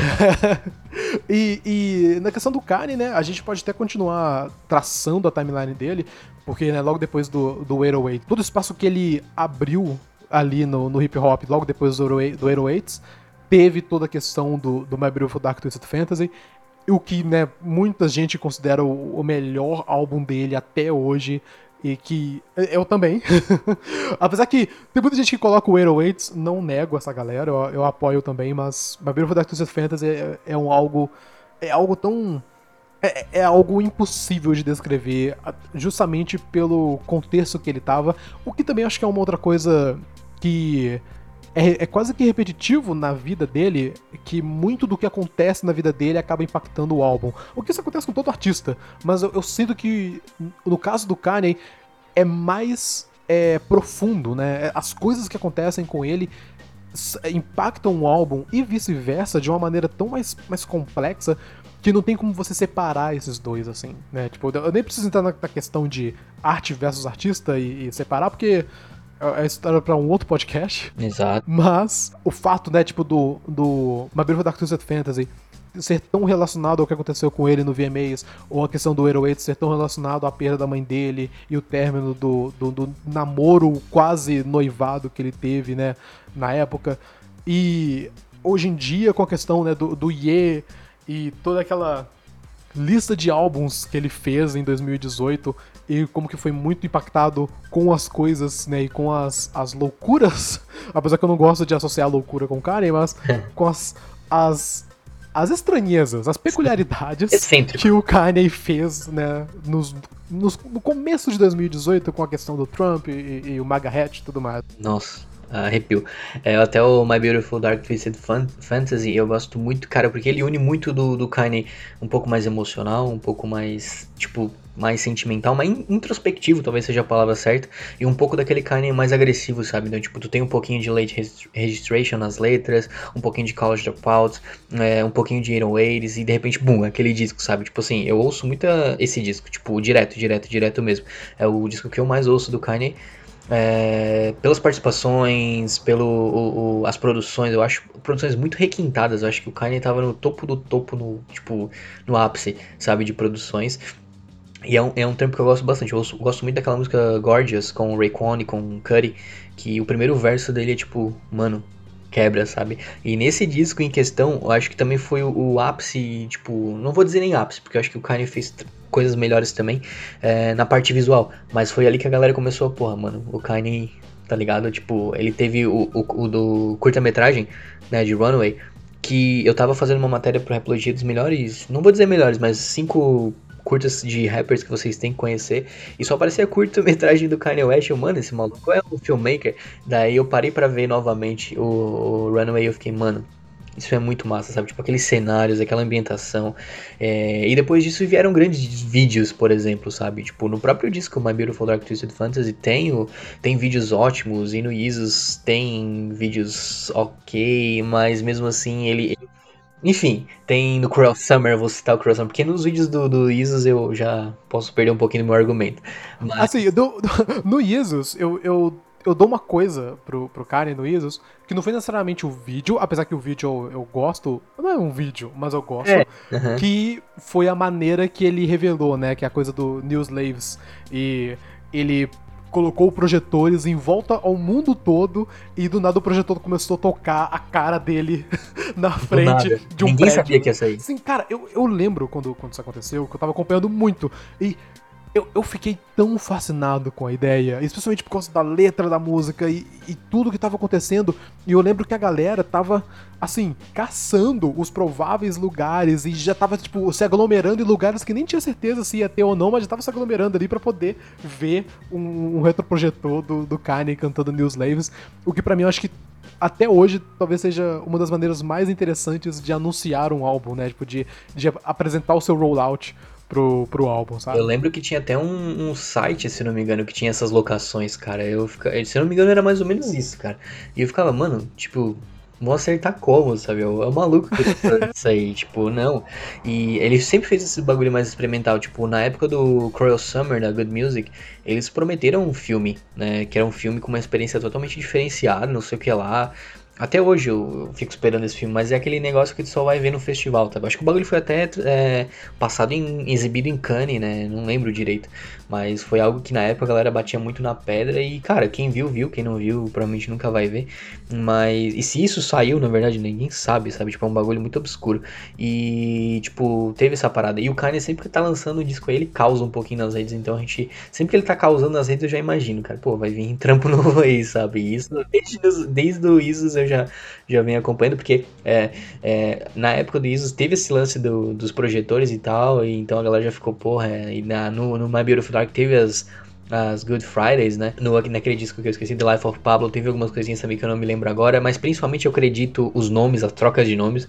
Talvez isso seja a maior estratégia pra deixar alguém curioso pro disco, porque primeiro era o disco Waves, não sei o que lá, não sei o que lá, de repente. É, não, foi pra vários, assim. Eu lembro que era, se não me engano, o primeiro do, do Life of Pablo era So Help So Me Help God. Me God. E E aí foi pra, pra um outro, aí depois um outro, aí pra Waves, e, e foi seguindo toda essa coisa. E eu lembro que toda hora no Twitter ele falava algo, Sim. e aí mostrava tracklist, e aí quando vê tinha uma música menos tracklist, porque tinha colocado outra música, e aí ele mudava a ordem da tracklist, e aí ele tretou com o Wiz Khalifa por algum motivo super idiota, por causa da maconha e da Kim Kardashian, e aí Ben Rose entrou no meio da treta, e logo depois disso, eu lembro que aí quando tudo tava quase que se, é, é, se estabelecendo pro álbum ser lançado, ele postou é, a. Ai meu Deus, minha cabeça deu branco agora, a música com Kendrick. Aquela uh, No More Parties in LA? No More Parties in LA. E eu lembro que ele postou essa música no SoundCloud. E aí eu lembro que a primeira música, se não me engano se era a primeira música, mas que ele postou foi essa, né? Real Friends, no SoundCloud dele. E aí depois ele postou a No More Parties in LA. E eu, cara, Musicão. eu, eu lembro nitidamente quando ele colocou. E aí ele falou que era Kanye, é, Kendrick na produção do Medley. Ah, é verdade. E aí minha cabeça explodiu e eu tive que pegar os pedaços do meu cérebro pra colocar de volta. Porque essa música.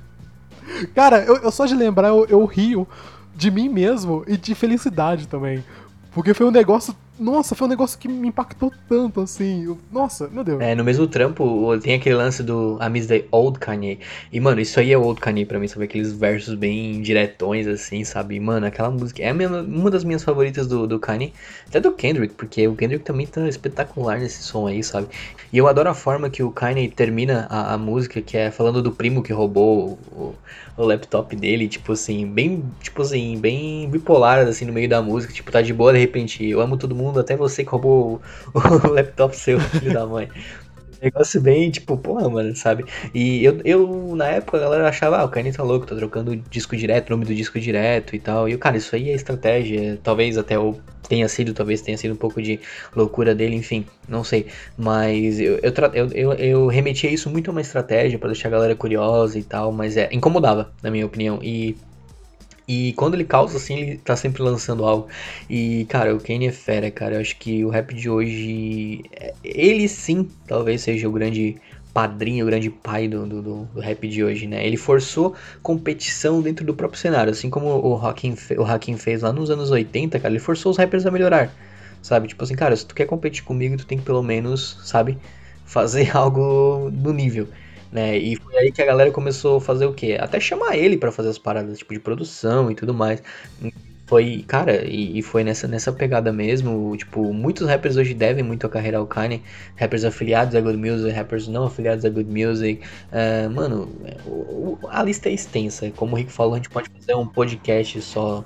O, o Kanye Cast, talvez, um episódio só pra ele, porque se a gente ficar é, falando de todos os, os rappers influenciados pelo Kanye, mas a gente vai ficar alguns dias aí conversando, porque o impacto dele é, é, é, é fantástico. E até hoje é um cara que tá aí no cenário faz cerca de 15 anos, exatamente 15 do college, até mais na verdade, né, porque o Kanye tá no, no cenário desde os anos 90, né, fazendo beats. Tem um trampo, mano, que eu até descobri esse tempo atrás, é, o- esse tempo atrás não, faz uns anos já, mas eu até repostei esses dias no, no Rapologia, que tem um mano na, nos anos 90 que se chamava The Mad Rapper, que ele até tá num- numa faixa do último disco Em Vida, do Notorious B.I.G., e ele, ele, pô, chamou, ele fez um disco lá e tal, beleza, chamou chamou o Kenny pra produzir. E na época tinha outro cara que tava surgindo, né, que era o Eminem. E em 99, cara, tu já tinha uma música do Kanye West produzida, é uma música do, do Eminem, com o Eminem produzida pelo Kanye West. E a galera esperou Forever, que faz 10 anos esse ano, brá. É, tipo, pra ter os dois juntos, sabe? Tipo, isso pra quem era fã do Eminem na época e tal, né? Que hoje não temos mais fãs do Eminem, eu acho. Não, brincadeira, temos fãs, né? E então, tipo assim, o Kanye tá há muito tempo aí. Pô, Takeover vai fazer 20 anos daqui a pouco, daqui a alguns dois anos, sabe? Então, mano, Takeover é, é beat do, do, do, do Kanye. Sabe, o The Black Album, né, o disco de despedida, entre aspas, do, do Jay-Z, mano, Lucifer é do, é do, do, do Kanye West, e se tu for lá procurar no YouTube Jay-Z Reacts to Kanye West, mano, tu vai ver o Jay-Z no, no formato mais louco, porque ele tá reagindo ao corte de sam- samples do, do disco pelo Kanye, tá, tá, tá reagindo à própria batida e, mano, ele fica insano. E, e é quando eu ouço essa música, quando eu ouço outros beats do próprio Kanye, eu fico daquela forma, às vezes, sabe? Tipo, mano, o maluco é genial, sabe? E, cara, maior nome, não poderíamos fazer esse podcast sem ele, porque Kanye West é o cara. Pra poder fechar a, a questão do Kanye, eu quero lembrar da, da última música do, do, do College Dropout, né? Let's Call, que pra mim é, é o, a melhor é, maneira de explicar e mostrar que o próprio Kanye sabia o, o, a grande pessoa que ele seria. Porque ninguém, ninguém no rap faria um álbum, o primeiro álbum, o álbum, debut álbum, sabe? Tipo, o primeiro álbum da pessoa e colocaria uma música que oito minutos dela é ele simplesmente falando da história dele, a história de origem como se fosse um super-herói. Porque, primeiro, não tinha como ele saber que College Dropout seria um dos maiores álbuns, se não o maior álbum da carreira dele. E mesmo assim, ele vai e faz basicamente um monólogo explicando como que ele chegou até a Def Jam, né? E como ele conseguiu entrar no Rockefeller e tudo mais. E, cara, assim, o, o nível de, de confiança, né? Porque é, é ele saber que nós, como ouvintes, numa época que a gente só conhecia Kanye como um cara que fazia batidas da hora, né? Fazer músicas da hora pro, pro Jay-Z, para outros artistas da, da gravadora, que a gente estaria interessado na história dele. E escutar ele falando a história dele de uma maneira super empolgada, imagino que da mesma maneira que a gente tá aqui fazendo esse podcast, e, e falando todos os detalhes, e é muito legal a maneira que ele vai explicando cada coisa e, e falando, não, mas eu, eu conheci o Jay-Z, foi desse jeito e tal, e, e é, é tão cativante, sabe? Tipo, esquenta o coração que, assim, é minha música favorita do College Dropout, justamente porque é ele falando e explicando tudo que, que fez ele se tornar ele. E claro que o, o Kanye do College Dropout é um tanto quanto diferente quanto o Kanye do Ye e do, do Kids e Ghosts, né? A gente pode fazer uma, uma diferença, né? O, o old Kanye e o, e o new Kanye, né? Mas eu, eu gosto de pensar que o espírito dele a, ainda está ali que o, o Kanye é o Kanye de todos os jeitos, não, não tem nenhuma diferença entre os dois. Talvez só na questão da música, mas os dois ainda estão ali e o mesmo Kanye empolgado da última música do College Dropout ainda é o Kanye atual. E para mim isso é um, um, um grande ponto positivo e um grande traço característico dele que faz ele ser talvez o artista mais é, impactante e que mais influenciou o, o, hip hop como um todo. Com certeza. É, Kanye West é fantástico, gente. É, não tenho o que falar muito. O Rick, o Rick, ele simplesmente. Cara, eu tenho a mesma sensação com o Call, sabe? Tipo, é um, é um negócio que eu, eu, nunca passo aquela música, sabe? Tipo, ela tem, tipo, um minuto, dois minutos, nem dois minutos de, de rima, de repente é o Kanye falando tá ligado? E eu nunca passo, tá ligado? É massa, ele tá feliz, tá ligado? É um negócio, tipo, ele fala de boa, agradece a galera toda. Uh, wanna thank the good guys in the Diff Channel, ou Rockefeller, não lembro. E, cara, é muito bacana. Yo, fuck you, Kanye, first and foremost, for making me do this shit, motherfucker. Had to throw everybody out the motherfucking room because I'm fucking. I like to propose a toast. I said toast, motherfucker. La la la.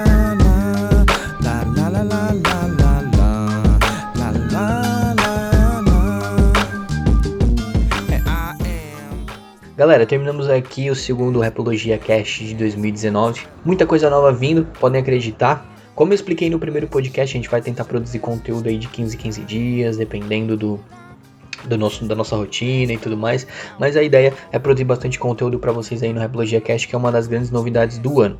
Né? Se, tu, se você curtiu, cara, compartilha nas redes, dá aquela ajudada na gente aí pra né, a gente fazer mais conteúdo, né? Que em breve a gente definitivamente vai por exemplo, trazer artistas, trazer convidados, então vai ser algo muito bacana, sabe? E se você tem algum tema para sugerir, por favor, mande nas nossas redes sociais aí que a gente vai estar tá com as portas abertas, com as, com as mentions abertas aí para vocês. E também, é, nesse episódio específico, é, fale pra gente quais são os artistas que a gente deixou de lado, ou que você acha que é, são tão relevantes quanto os que a gente mencionou. Eu, eu, particularmente, né, eu até falei no começo que teve um que eu queria ter mencionado e eu só pensei agora, que né, é o caso do MF Doom com o Mad Villain, né? Porque eu acho que ele, ele abriu muito o caminho no rap underground, que até hoje a galera é influenciada por ele, né? Tipo, o último álbum do Earl Sweatshirt é, o, é um Mad Villain quase, né? Tipo, a, a produção e tudo mais. Então, sim, fa fale pra gente. Quem sabe a gente faz até uma parte 2 ali, a gente menciona outros artistas que a gente deixou de lado nesse. Até aproveitar a deixa do Rick só para falar de dois artistas que eu gostaria muito de estar falando também, que é o Pharrell Williams e o André Tristex, o André Tristex do Outcast. Não vou me estender um mais aí, que a gente já tá finalizando o, a, a, parada aqui, mas assim, esses dois caras também são rappers incríveis que a gente vai falar qualquer dia, pode deixar com a gente, porque são lendas, lendas vivas. Muito bom. Pode contar com a gente aí, galera, com conteúdo novo sempre, galera. Falou. Espero que tenha gostado. At the Source Awards. Girl he had with him ass coulda won the Horse Awards. And I was almost famous. Now everybody love Kanye. I'm almost reigning.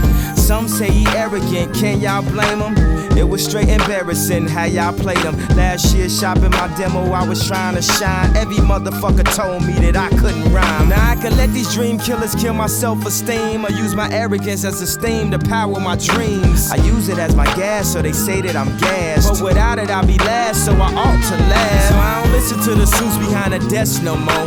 You niggas wear suits cause you can't dress no more. You can't say shit to Kanye West no more. I rock 20,000 people, I was just on tour, nigga. I'm kinda Louis Vuitton Don. Bought my mom a purse, now she Louis Vuitton mom. I ain't played a hand I was dealt, I changed my cards. I prayed to the skies and I changed my stars. I went to the malls and I balled too hard. Oh my god, is that a black card? I turned around and replied, why yes, but I prefer the term African American Express. Brains, power, and muscle like Dane Puffy and Russell. Your boy back on the hustle, you know what I've been up to. Killing y'all niggas on that lyrical shit. Mayonnaise color bins, I push miracle whips, and I am. And they ask me, they ask me, they ask me, I tell them. Raise your glasses, your glasses, your glasses to the sky. Yeah. This is the last call for alcohol for my niggas. So get your ass up.